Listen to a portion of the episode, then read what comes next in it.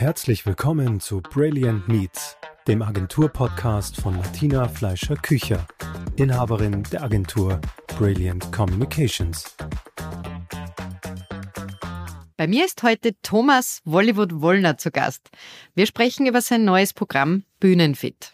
Lieber Thomas, herzlich willkommen, dass du heute bei uns im Podcast bist. Eine Premiere, dass wir beide einen Podcast gemeinsam aufzeichnen.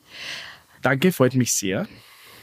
Du bist bei uns, weil du ein neues Buch äh, herausgebracht hast. Unter anderem, aus ganz vielen anderen Gründen mehr, aber unter anderem, weil du ein neues Buch herausgebracht hast unter dem Titel Lass dich wirken. Du hast mehrere Funktionen. Du bist Moderator, du bist Buchautor, du bist Coach, du bist auch irgendwo Lebenskünstler. Welche von diesen Funktionen beschreibt dich am besten oder wo fühlst du dich am meisten wohl? Eindeutig Lebenskünstler weil das Leben keine Gerade ist, weil es immer irgendwie eine, eine Kreuzung gibt im Leben, wo man entweder nach links oder nach rechts gehen muss. Und es gibt ja diesen Spruch, hast du Pläne, dann erzähl Gott von deinen Plänen, er wird darüber lachen. Und genauso ist es. Also es gibt irgendwie, man kann das Leben nicht vorhersehen. Und so ist auch mein Leben bis jetzt verlaufen. Und das finde ich extrem cool und extrem spannend.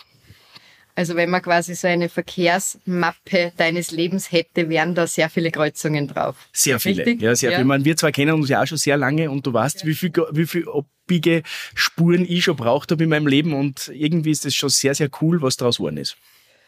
Da möchte ich gleich darauf einsteigen.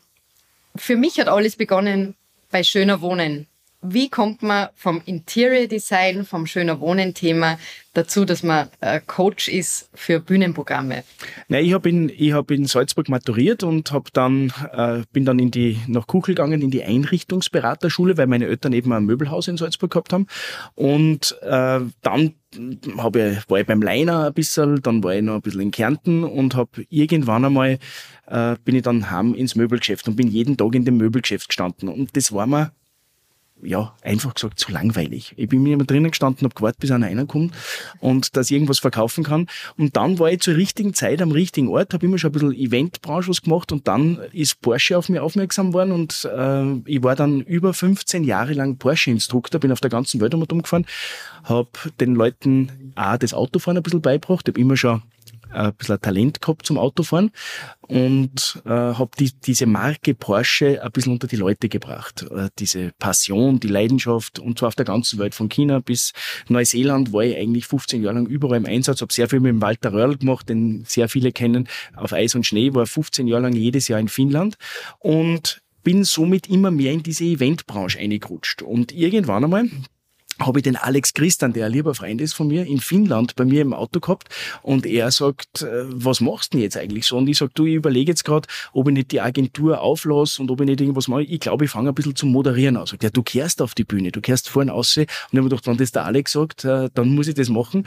Und so ist es entstanden. Und letztendlich hat dann wiederum ein Freund von mir gesagt, das mit dem Moderieren ist ganz toll, das ist ganz schön, aber du brauchst ja eine Ausbildung. Und dann haben wir gedacht, okay, gut, warum brauche ich Ausbildung, sagt er, naja, mach doch was. Und da hat es damals die Körpersprache-Experten der RTL-Gruppe gegeben in München und dort habe ich dann über zweieinhalb Jahre eine Sprach- Sprech- und Kameraausbildung gemacht, wo ich so sprechen gelernt habe, dass man nicht mehr hört, dass ich Österreicher bin. Also nicht so, wie ich jetzt rede, sondern ich könnte es wirklich, wenn es wäre. Gibt es eine, lustige Geschichte dazu, kommen wir vielleicht noch dazu. Auf jeden Fall äh, war ich dann, habe ich dann diese Ausbildung gemacht und bin immer mehr in das, in das Coaching-Thema reingekommen, weil äh, ich dann auch im Team dieser Körpersprache-Experten äh, gearbeitet habe und ja, und so hat sich das entwickelt und somit bin ich heute äh, auf der Coaching-Seite einen kurzen Ausflug dazwischen noch gehabt, dass ich Geschäftsführer von 800 Mitarbeitern war und von einem Konzern mit über 50 Millionen Euro Umsatz. Das habe ich auch noch fünf Jahre dazwischen gemacht. Und letztendlich bin ich aber wieder in meiner ureigenen Passion angekommen, bei der Moderation, beim Coachen, beim Leute Bühnenfit zu machen. Mhm. Die verschiedenen äh, Etappen deines Lebens kann man ja im ersten Buch, das du genau. herausgebracht mhm. hast, ganz gut nachlesen. Leben umgelernt ist der Titel. Ähm, große Empfehlung. Also mir hat's wahnsinnig amüsiert. Ähm, ich glaube, gerade wenn man mich kennt, ist es recht lustig. Dann ist es besonders mhm. lustig, das mhm. muss man mhm. natürlich sagen, klar. Ähm, aber dein Weg dann auf die Bühne äh, hat dich mehr oder weniger dann dazu bewegt, offensichtlich auch dieses, dieses Coaching-Thema ähm, mehr anzugehen und aufzubereiten. Und deswegen gibt's jetzt dein Programm Bühnenfit. Also das heißt, du hast quasi alles, was du selber dir an Handwerk erlernt hast, ähm, mehr oder weniger als ein Programm zusammengefasst. Also Lampenfieber, weißt du selber, wie es ausschaut? Absolut, absolut. Das kenne ich. Nicht. Das, genau. die, die Geschichte ist die, dass, dass ich glaube ich als Coach fast noch besser bin als Moderator selbst, weil ich das einfach gern mache und ich, ich, ich bringe einfach gerne Menschen ein bisschen weiter und äh, dieses ganze Bühnenfit-Programm basiert nur auf meinen Erfahrungen. Und das ist vielleicht ganz cool. Also es ist nicht äh, wissenschaftlich hoch fundiert und, oder irgendwie weit hergeholt, sondern es ist wirklich aus der Praxis und das finde ich sehr, sehr cool dabei. Absolut, das kann ich bestätigen, weil wir haben in Vorbereitung auf dieses Gespräch auch äh, bei dir ein Training gemacht, ein Bühnenfit-Training, ein kurzes. Und ähm, das, was einem wirklich hilft dabei ist, wenn du so viel selber aus deiner Praxis erzählst und Beispiele bringst, mit denen man sich äh, wirklich gut vorstellen kannst, wie du das meinst. Ähm, aber vielleicht, wir wollen natürlich nicht alles vorwegnehmen, weil sonst ähm, kauft das Buch keiner mehr. Kauft das Buch Oder keiner. kommt keiner mehr zum Coaching, noch schlimmer. Genau, genau, noch viel schlimmer. ähm, aber ein paar Einblicke wollen wir natürlich schon erhalten. Also äh, bleiben wir beim Thema Lampenfieber. Was sagst du jemandem, der Lampenfieber hat? Naja, Lampenfieber hat einmal generell jeder. Und das ist gut so, weil wenn wir kein Lampenfieber mehr haben, dann müssen wir es eh lassen, weil dann sind wir auch nicht gut genug. Also wir brauchen diese gewisse Anspannung, um auch eine perfekte Leistung zu bringen. Jetzt muss man schauen, bei Lampenfieber, als erstes muss man mal wissen, wie reagiert mein Körper auf Stress? Also wie reagiert mein Körper auf Nervosität? Und wenn ich das weiß, welche Symptome auftreten, ob die sichtbar sind oder nicht sichtbar, kann ich anfangen, diese Symptome zu verstecken.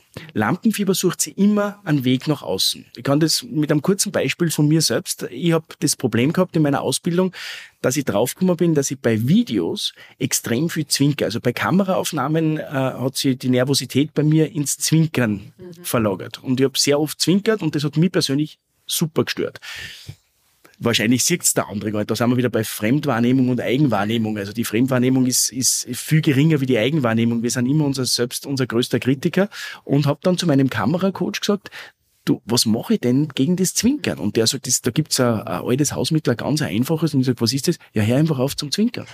Und genau so ist es. Und dann habe ich gedacht, ah, okay, bei mir ist es Zwinkern, ich muss auf das Zwinkern achten. Wenn es der wippende Fuß ist zum Beispiel, dann kann ich den hinter einen Stehtisch verstecken. Wenn es die zittrige Hand ist, dann darf ich halt nicht mit der ausgestreckten Hand eine Moderationskarte halten. Oder wenn es das Herzklopfen ist, dann sieht das keiner. Also ich rate jedem, rauszufinden, wie denn die Symptome sind und dann die so gut wie möglich zu verstecken. Also bei dir hat es funktioniert, das kann ich jetzt schon mal sagen, weil du zwinkerst zwar normal, aber nicht übertrieben. Gut, wir haben nur die Kamera von links, jetzt ist es nicht so dramatisch. genau, wir haben bei uns ähm, eine ähm, Gleichheit in der ganzen Agentur festgestellt. Wir sagen alle vor lauter Nervosität immer genau, genau, genau. Genau. Äh, ja, genau. Äh, es ist auch muss man auch damit umgehen lernen, aber seither fällt es mir zumindest jedes Mal auf, wenn ich es sage. Ja, das sind Verlegenheitsfloskeln und das ist etwas, das ist genau ist dasselbe wie ähm, äh, weißt du Bescheid. Äh, zum Beispiel, äh, es ist auch so, dass man in der Mundart oft sagt, weißt du, was ich meine? Mhm. Oder und so weiter. Und das sind, sind Dinge, die sich ein bisschen bei uns im Gehirn festgefressen haben und wir das halt immer wieder sagen. Und das ist so ein bisschen, man nennt das entweder Füllwörter oder Verlegenheitsfloskeln. Und das Coole an dieser Geschichte ist, dass unser Gehirn so trainiert ist, dass wenn wir wissen, dass wir solche Wörter verwenden, wir sie ab diesem Zeitpunkt nur mehr halb so oft verwenden. Darum ist es Genau, ganz wichtig, dass man das Menschen darauf aufmerksam macht. Das heißt, wenn, kann ich jedem nur erraten, wenn einer sagt in der Mundart, weißt du, was ich meine, sagt einfach einmal drauf, na, weiß ich nicht. Und dann sagt er, hm, was ist jetzt? Der weiß das gar nicht, dass er sagt. Und wenn er es aber weiß, dann, dann verwendet er es nur halb so oft. Aber eben diese Verlegenheitsfloskeln kommen ja vielleicht auch, ähm, wenn man das Gefühl hat, man ist nicht so wahnsinnig gut vorbereitet. Das ist das nächste Thema in deinem Coaching zeigst du einem ja auch, was es für ähm, Mittel und Wege gibt oder ähm, Instrumente, mit denen man sich besonders gut vorbereiten kann oder einfach ähm, was man tun kann, um sich selber Sicherheit zu geben. Da habe ich bei dir die Sternmethode kennengelernt.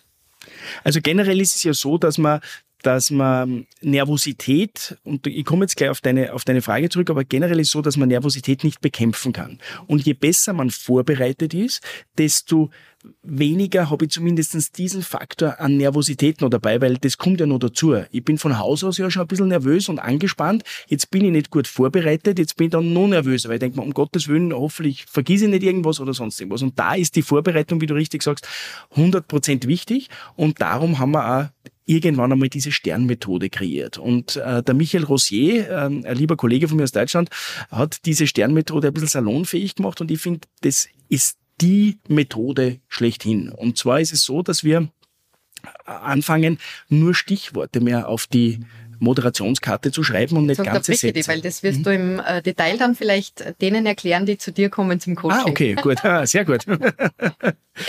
das Gute ist, ich kann sagen, es funktioniert wirklich gut und man mhm. fühlt sich sehr gut vorbereitet. Mhm.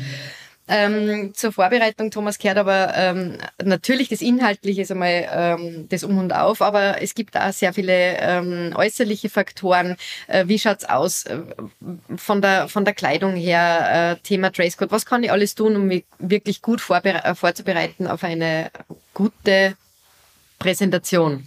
Ja, der, der Tod einer guten Präsentation ist meistens die Lieblingskleidung. Also das, was ich ja gern anziehe, ist meistens der Tod, weil das ist weil dann der grüne Bulli oder der, die rote Hosen oder irgendwas. Also alles, was extrem vom Inhalt, ja genau, vom Inhalt ablenkt und alles, was, was zu schrill ist, wo dann Menschen nur mehr auf die Hosen schauen oder wir Männer haben jetzt, der Trend geht ja in, in kürzere Hosen, die sind ja alle ein bisschen von der Schuhe, man sieht den Schuh wieder, hat es ja früher nicht gegeben. Wenn du jetzt aber auf einer Bühne stehst, die dann auch noch 80 Zentimeter hoch ist und alle anderen sitzen und du hast da zu kurze Hosen an, dann ist die Hosen optisch noch kürzer. Dann ist, und, und das schaut halt dann oft so blöd aus, dass alle nur mehr auf die kurze Hose schauen. Also ich kann jedem nur raten, so unauffällig wie möglich gekleidet zu sein. Ich habe natürlich im Buch selber alle Kleidungstipps drinnen. Es sind die ganzen Dresscodes wie Black Tie, White Tie und so weiter. Das ist alles im Buch drinnen und ja, also so unauffällig wie möglich ist das Beste, damit es nicht vom Inhalt, von dem Gesagten ablenkt.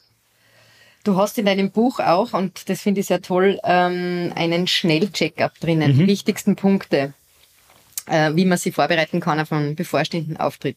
Wollen wir es einmal kurz gemeinsam gern. durchgehen? Ja, gern. Ich könnte jetzt abprüfen, ob du das auswendig weißt. Auswendig ich es nicht, nein. das ist gemein.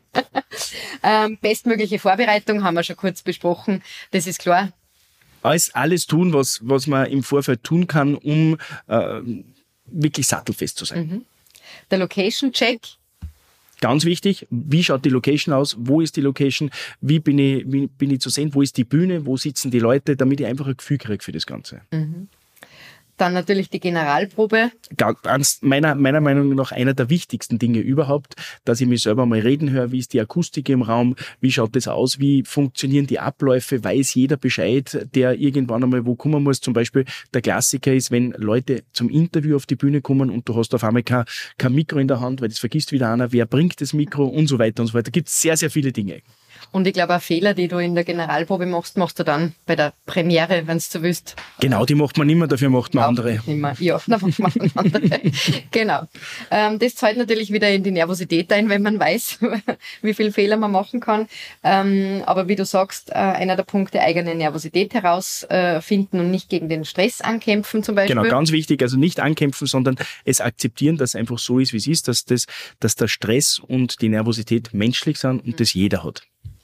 Punkt, den ich ganz interessant finde, ist Eigen- und Fremdwahrnehmung unterscheiden. Ja, das ist ein ganz, ganz, ein ganz wichtiger Punkt, weil wir selbst sind unser größter Kritiker. Das heißt, wir selbst gehen mit uns so hoch ins Gericht, das wird nie ein Publikum machen. Und ich sehe es immer wieder bei meinen Coachings, gerade wenn ich mehrere Menschen auf einmal coache, zum Beispiel ein Team, die dann das, das machen und es muss jemand präsentieren vor den anderen, frage ich dann immer, wie nervös auf einer Skala von eins bis zehn warst du jetzt? Und der sagt meistens zehn, zehn, ich war so nervös.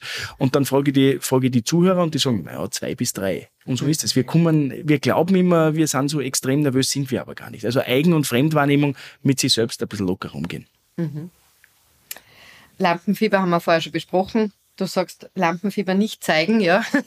So gut wie möglich. Wenn ich es weiß, wenn ich es weiß, dann zeige ich es halt wir einfach probieren's. nicht. Ja, weil es geht nicht immer und es soll auch nicht immer gehen, weil wir sollen ja menschlich bleiben, wir sollen uns ja nicht verbiegen. Aber wenn es funktioniert, dann, dann sollte man es ein bisschen verstecken. Mhm.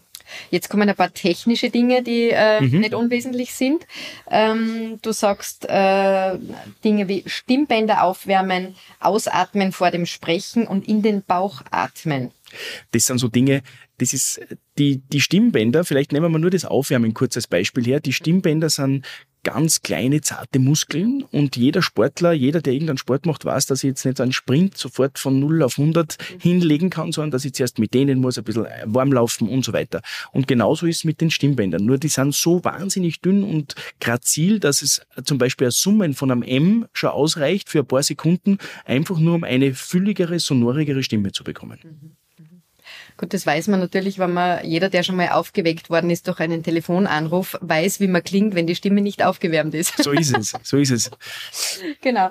Ähm, dann gibt's auch noch so Themen wie ähm, Getränke, Kohlensäure sollte man vermeiden. Auf jeden Fall und, und auch zum Beispiel Nüsse vor, vor einer Moderation oder auch vor einer, es geht ja nicht nur immer, man muss jetzt vielleicht ein bisschen unterscheiden, es geht nicht nur, oder das Ganze erweitern, besser gesagt, es geht nicht nur um Moderation auf der Bühne, sondern auch um Präsentationen ja. vor dem Team, vor, wenn ich, wenn ich eine PowerPoint-Präsentation schon in einem Meeting machen muss und ich, ich is kurz davor ein paar Nüsse, die da am Tisch gestanden sind, dann habe ich diese Nusssplitter im Hals und das ist halt ganz fatal, weil ich, ich weiß nicht mehr, was ich, da muss ich mich räuspern und so weiter und all das lenkt ab und steigert natürlich wieder meine eigene Nervosität. Und wenn ich das vermeiden kann, soll ich es am besten vermeiden. Ja.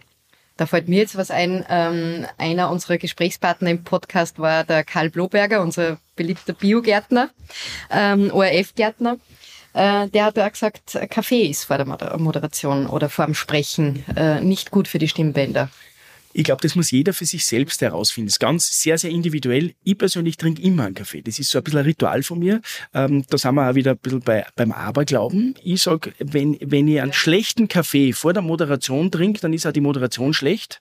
Und ich kann nur jedem sagen, ich habe noch nie einen schlechten Espresso vor einer Moderation drucken. Zumindest soll man es einbilden, damit ich auch keine schlechte Moderation habe. Nein, also ich bin eher der Freund von aufputschenden Sachen. Also mir ist lieber, dass wenn einer Red Bull trinkt und einen Kaffee trinkt, einen Espresso trinkt vor einer, vor einer Präsentation, als als dass er zum Beispiel Baldiran-Tropfen nimmt oder irgendwas, was ihn, was ihn ein bisschen runterbringt, weil ich brauche lebhafte und coole Moderationen und keine eingeschlafenen.